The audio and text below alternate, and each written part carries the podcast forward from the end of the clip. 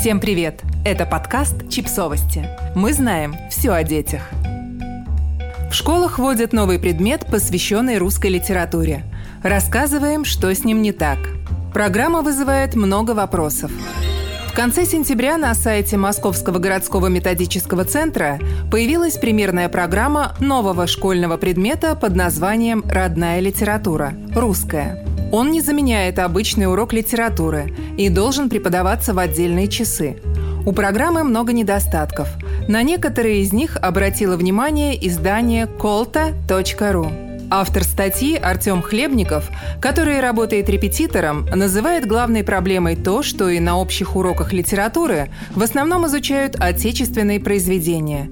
Темы и авторы всем давно знакомы. Программа не меняется кардинально уже много лет. При этом в пояснительной записке разработчики рассказали, что новый предмет должен удовлетворить потребность школьников в изучении русской литературы. Программа делится на несколько тематических блоков.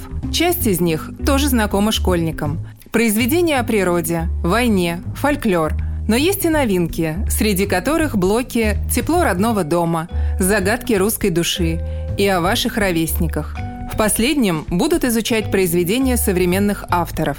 Хлебников подчеркивает, что все эти блоки не складываются в единую картину – их единство обусловлено только назойливым повторением одного и того же с 5 по 9 класс и тем, что туманно определенные темы постоянно перехлестываются и залезают друг на друга.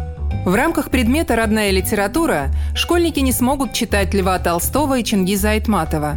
Не нашлось места в списке литературы и для писателей-авангардистов – как пишет Хлебников, их изгнали, по всей видимости, за космополитизм и подрывной характер языковых экспериментов. Курс завершается стихотворением Сергея Каргашина «Я русский, спасибо Господи». Вокруг него немало споров.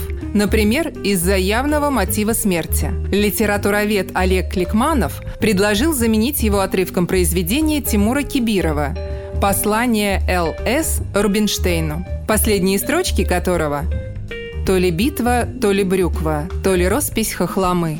И на три веселых буквы посылаемые мы. Инициативу Ликманова поддержали и начали предлагать другие варианты, в том числе тексты песни «Улица Ленина» группы «Ноль» или одной из песен Высоцкого. Еще одна важная проблема с новыми уроками в том, что впервые их добавили в расписание еще в прошлом учебном году. Но официальные учебники и программы для них пока не разработали – Школам предлагают разбираться с новой дисциплиной своими силами. Справляются они с этим по-разному. Некоторые на уроках русской литературы изучают мифы Древней Греции. Подписывайтесь на подкаст, ставьте лайки и оставляйте комментарии. Ссылки на источники в описании к подкасту. До встречи!